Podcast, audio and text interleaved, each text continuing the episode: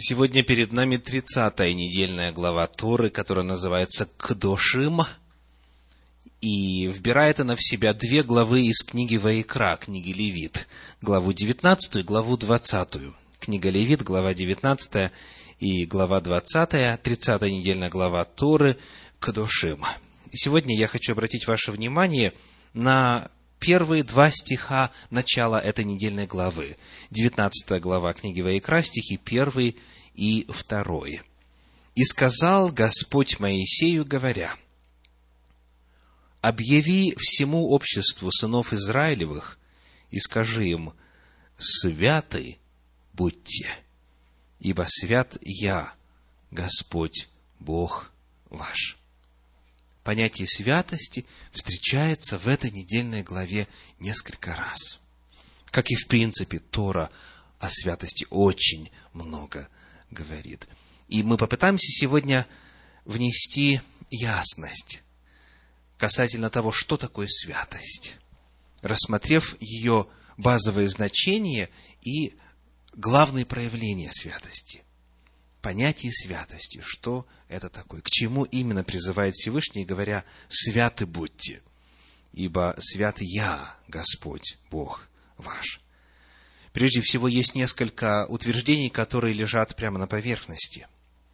А именно, источником святости является Господь. Источником святости является Всевышний.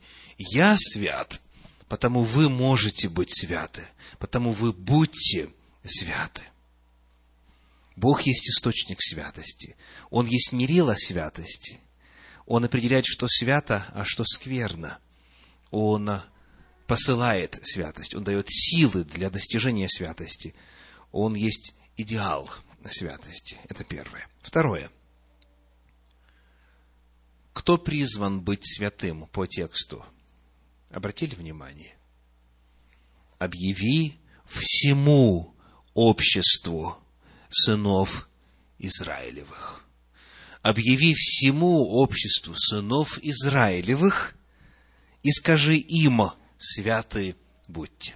Святость по замыслу Всевышнего – это удел и цель всего народа. Святые – это не какие-то сверхчеловеки, особо одаренные, как правило, на известных изображениях изможденные и весьма сурового вида, никогда не улыбающиеся. Святые – это характеристика, описывающая весь народ. Это цель для всего народа. И вот что же это такое? Что такое святость? Что заключает в себя это понятие? В различных контекстах в Торе встречается множество значений понятия святости, которые все образованы от одного корня – кадаш. Кадаш – освящать. Или кадош – святой. Я хочу познакомить вас сегодня с некоторой классификацией, которая дана исследователем Раби по имени Авраам Хен – Раби Авраам Хен перечисляет некоторые из этих значений в своей статье. И он дает семь. Семь значений святости, что касается ее выражения, ее проявления. Итак, первое. Он говорит, святость включает в себя чистоту тела. Представляете? Святость включает в себя чистоту тела.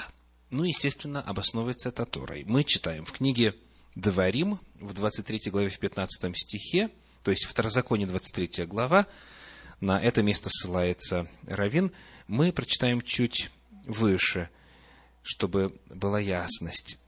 23 глава Второзакония, стихи с 12 по 14. 23 глава, с 12 по 14. «Место должно быть у тебя вне стана, куда тебе выходить. Кроме оружия твоего должна быть у тебя лопатка.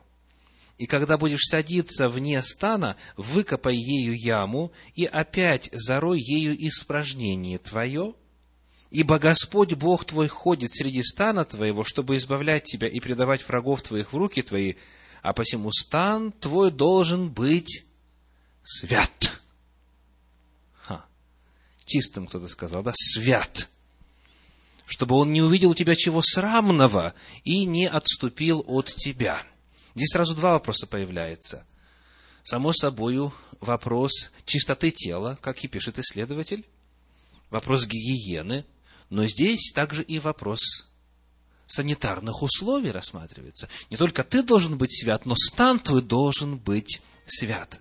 Соответственно, все, что зловонно, что отталкивающее по внешнему виду и так далее, это все, оказывается, препятствует святости. Итак, святость – это чистота, порядок, гигиена, санитария. Интересно, правда? Вот еще одно. Сказано в этой статье, что святость – это очищение в воде. То есть, погружение в воду. Водоем, предназначенный для ритуального очищения, который называется микве. Святость или освящение – это погружение в воду. И приводится пример из книги Шмуэль, вторая часть, то есть это в синодальном переводе вторая книга Царств, 11 глава, 4 стих, где говорится опять об очищении, в данном случае Версавии, об очищении Версавии после а, менструации. И вот сам этот вот акт погружения в воду есть освящение – Итак, очищение в воде. И в Библии тоже очень много об этом говорит. А, если прикоснулся к мертвому телу, необходимо очиститься, окунувшись в воду. Чтобы приготовиться к Пейсаху, необходимо очиститься. И так далее. Есть целый ряд случаев предписаний. Все они пронизаны одной темой, оказывается. Святость. В-третьих, отдаление от всего, что способно осквернить отдалении от всего, что способно осквернить, и приводится в качестве примера книга Ваикра, 11 глава, 44 стих, то есть Левит 11.44, где сказано, «И освящайтесь, и будьте святы, ибо я свят, и не оскверняйте душ ваших никаким гадом, ползающим по земле».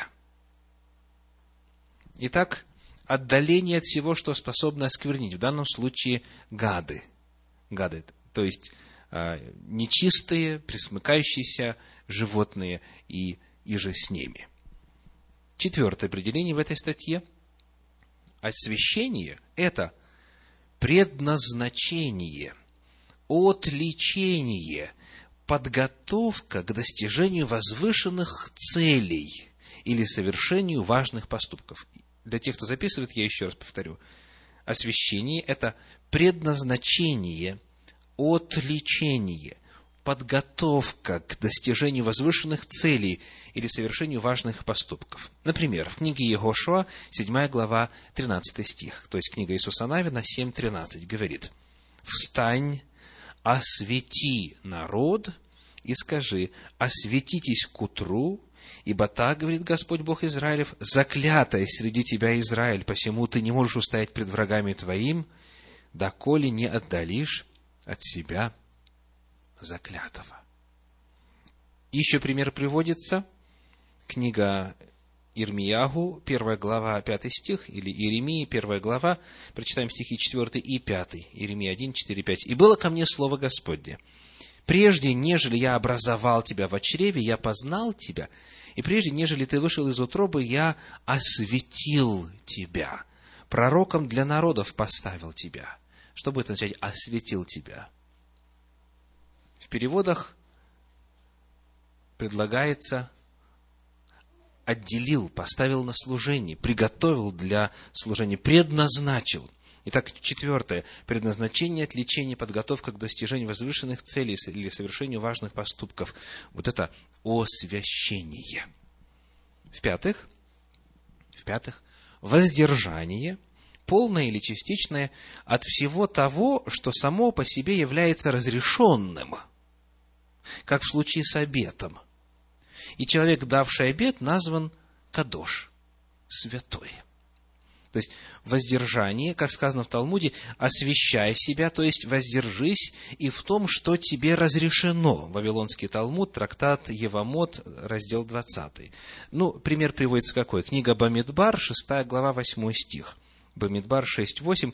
Я читаю э, пятый стих в этой главе. «Во все дни обета Назарейства его», книга числа 6, 5, книга числа 6.5, «Во все дни обета Назарейства его, бритва не должна касаться головы его, до исполнения дней, на которые он посвятил себя в Назарее Господу, свят он». Он должен растить волосы на голове своей. Так является ли стричь волосы грехом? Нет, не является. Является ли употребление винограда грехом? Нет. А прикосновение к умершему отцу или матери? Нет. Нет. В обычной ситуации нет.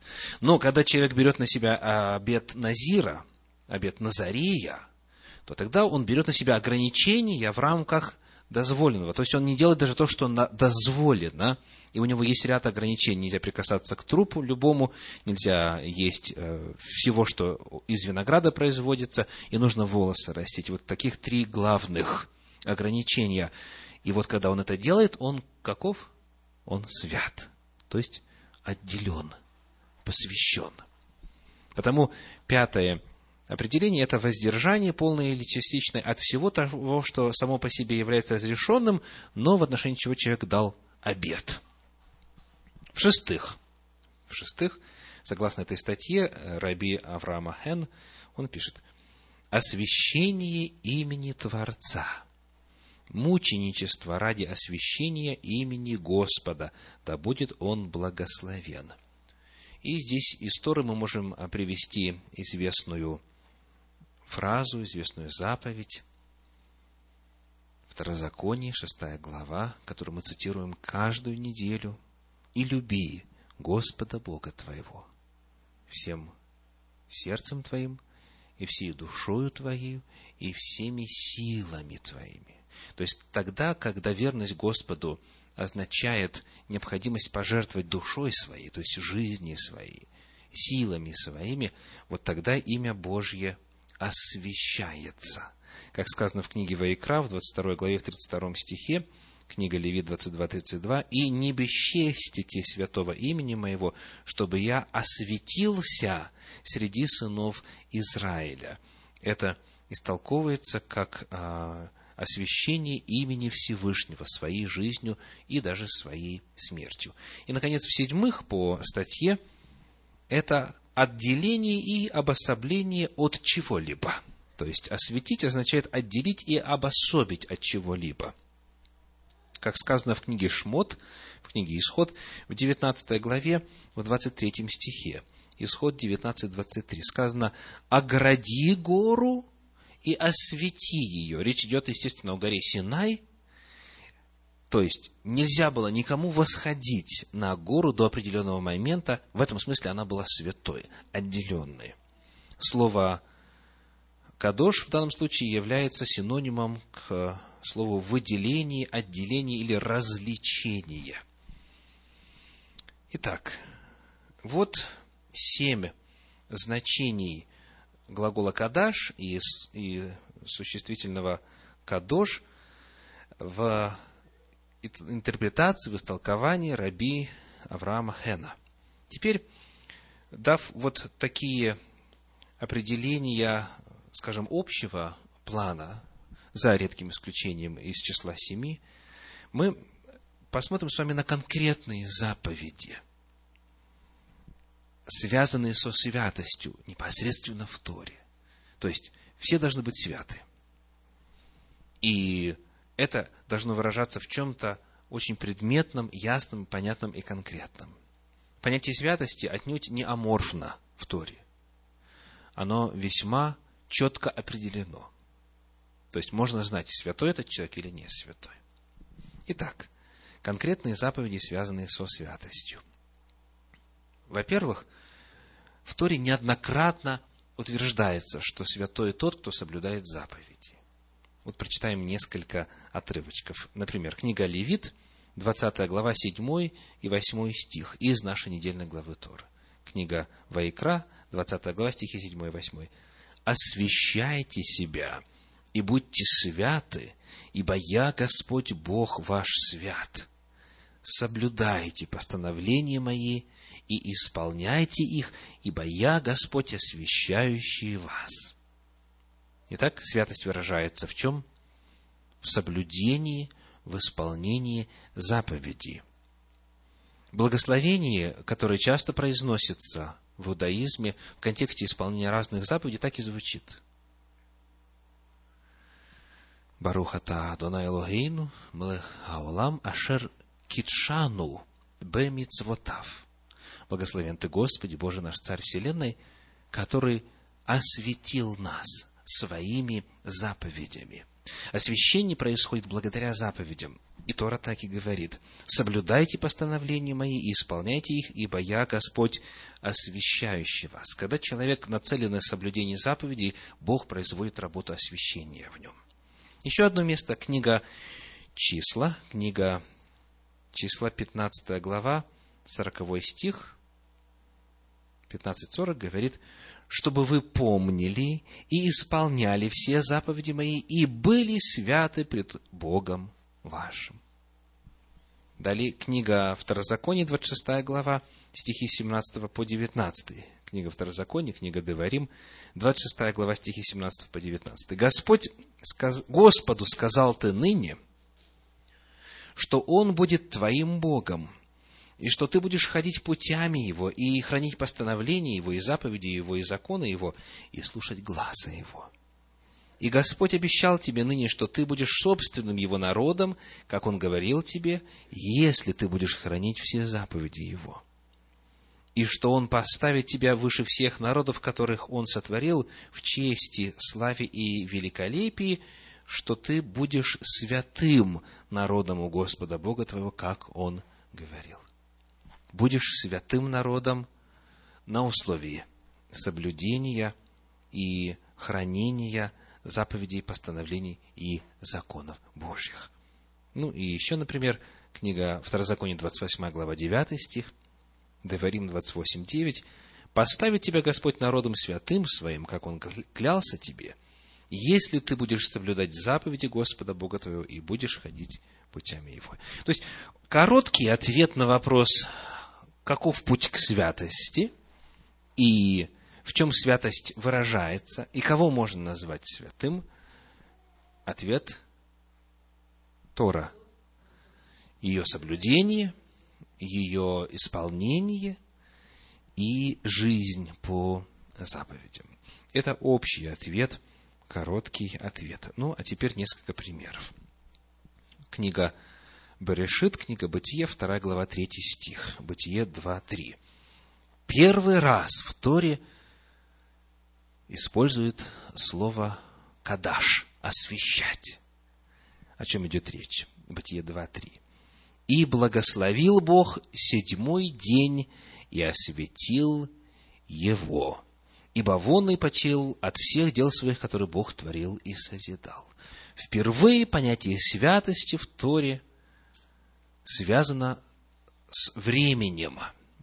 Это первое, что стало святым – осветил седьмой день, шаббат, субботу. Далее, в 16 главе книги Исход, книги Шмот, 16 глава, 23 стих, и он сказал им, вот что сказал Господь, завтра покой, святая суббота Господня. Что надо бы напечь, пеките, и что надо бы наварить, варите сегодня, а что останется, отложите и сберегите до утра. Коль скоро время это свято, одна седьмая недельного цикла свята, соответственным должно быть и отношение к ней. Что надо бы напечь, пеките, и что надо наварить, варите сегодня, накануне, в пятницу, а оставшиеся отложите до утра. То есть, завтра святая суббота Господня.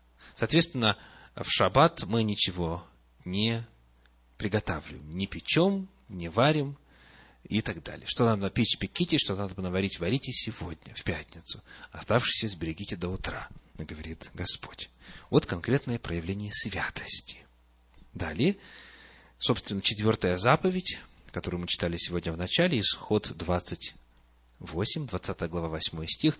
«Помни день субботний, чтобы святить его». Чтобы святить его, выделять его, отделять его, посвящать его особым целям. Книга Исход, 31 глава, стихи 12-13 на эту тему. Исход 31 глава, 12-13.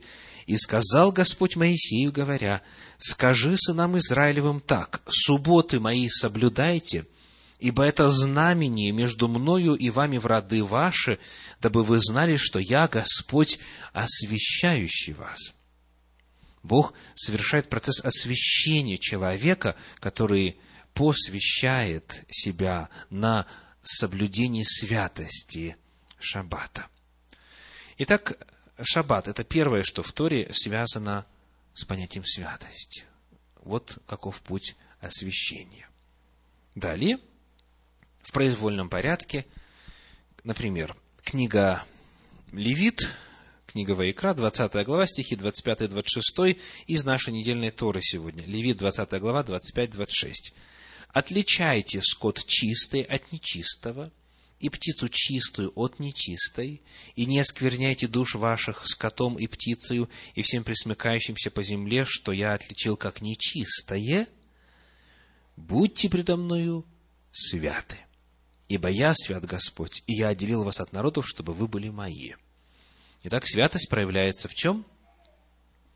В различии пищи животного происхождения. Отличайте скот чистый от нечистого и будьте святы.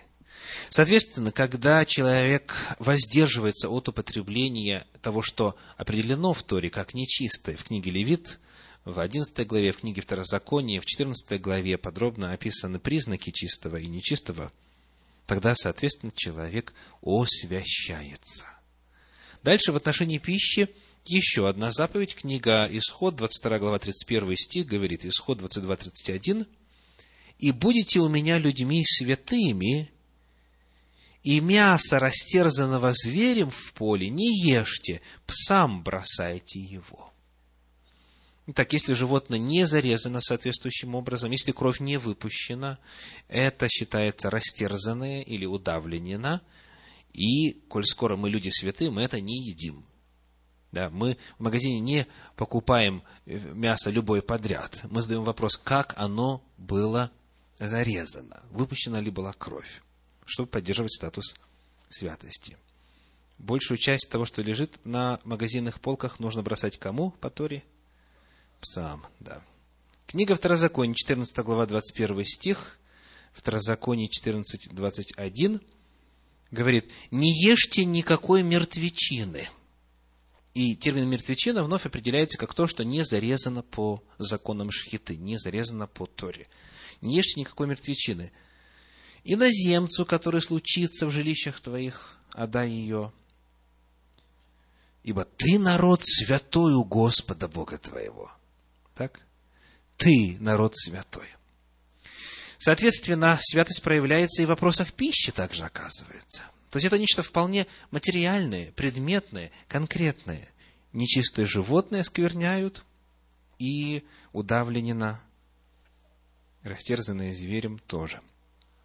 Далее, еще одна заповедь, еще одно проявление святости. Книга Левит, 27 глава, стихи 30 и 32 книга Левит, Ваекра, 27 глава, стихи 30 и 32. «И всякая десятина на земле из семян земли и из плодов дерева принадлежит Господу. Это святыня Господня». В оригинале «Кадош». Это святыня Господня. 32 стих. «И всякую десятину из крупного и мелкого скота, из всего, что проходит под жеслом десятое, должно посвящать Кадаш Господу. Итак, еще одно проявление святости – это отделение одной десятой от прибыли Всевышнему. Это святыня. И отдавая ее, мы ее посвящаем. Об этом же книга Второзаконие, 26 глава, стихи 12 и 13. Второзаконие, Деварим, 26 глава, стихи 12 и 13. Когда ты отделишь все десятины произведений земли твоей, то есть в Торе описывается несколько десятин – об этом другой разговор, но важно вот что. Когда ты отделишь все десятины произведений земли твоей и отдашь левиту, пришельцу, сироте и так далее, тогда скажи пред Господом Богом твоим, я отобрал от дома моего святыню. Я отобрал от дома моего святыню и отдал ее левиту и так далее, и так далее, по всем повелениям твоим, которые ты заповедал мне, я не приступил заповеди твоих и не забыл. Итак, вновь десятина обозначается термином «святыня». И когда человек ее отделяет от себя, он, соответственно, ее посвящает Господу и упражняется в святости. Это вопрос святости. Далее, еще одно место. Книга Второзакония, книга Говорим, 7 глава, стихи 5 и 6. 7 глава, 5 и 6. «Но поступите с ними так. Жертвенники их разрушьте, столбы их сокрушите, и рощи их вырубите, и истуканов их сожгите огнем. Их, их, их – это кого? Язычников, язычников. Ибо ты народ святой у Господа Бога твоего. Тебя избрал Господь Бог твой, чтобы ты был собственным его народом из всех народов, которые на земле. Нужно это все истребить, вырубить, то есть все священные объекты, все амулеты, все предметы, посвященные в язычестве, все объекты поклонения нужно истребить, потому что ты святой народ, отделенный народ. Святость, таким образом, проявляется в очищении своего дома от языческих сувениров, подарков, всевозможных предметов и так далее. Это тоже нечто вполне конкретное определенное. Дом святой или не святой? Отчасти на этот вопрос можно ответить, проверив, нет ли в нем языческих предметов. Ну и, наконец, сегодня еще один пример. Книга Второзакония, 14 глава, первые два стиха, книга Деварим, 14 глава, стихи 1 и 2. «Вы сыны Господа Бога вашего, не делайте нарезов на теле вашем, и не выстригайте волос над глазами вашими по умершим». А в нашей недельной главе Торы мы читали также «И не накалывайте на себе письменно». То есть не делайте татуировки. Ибо причина ты народ святой у Господа Бога твоего. И тебя избрал Господь, чтобы ты был собственным его народом из всех народов, которые на земле. Святость проявляется в освящении тела. Не делать нарезов, то есть это называется пирсинг сегодня, это называется модификация тела. Дальше не накалывайте на себе письмен, татуировка и так далее. Почему? Потому что это проявление святости. Храните свое тело в святости, говорит Всевышний. Вот некоторые конкретные проявления святости в повседневной жизни. Естественно, в Торе намного больше заповедей. Но я выбрал те, которые непосредственно связаны и мотивированы желанием быть святым. То есть не делайте это, потому что вы святые. Э, святы. Не делайте этого, если вы хотите быть святыми. Делайте это, потому что я вас освящаю и так далее. Но, в принципе, как мы сказали уже, соблюдение любой заповеди есть процесс освящения. Ну и в завершение, очень интересный взгляд на законы Торы в контексте именно освящения мы находим у исследователя Равина Гирша. Он пишет следующее – я прочитаю один абзац из его комментария на эту недельную главу Торы. Вайкра, Цав, Шмини, Тазриа, Мецора, Ахарей, Мод, Кедушим. Что это? Это название недельных глав Торы в книге Вайкра, в книге Левит, то есть первой главы книги Левит. И дальше он пишет. Сама последовательность недельных разделов является многозначительной. То есть то, как Всевышний расположил материал в книге Левит.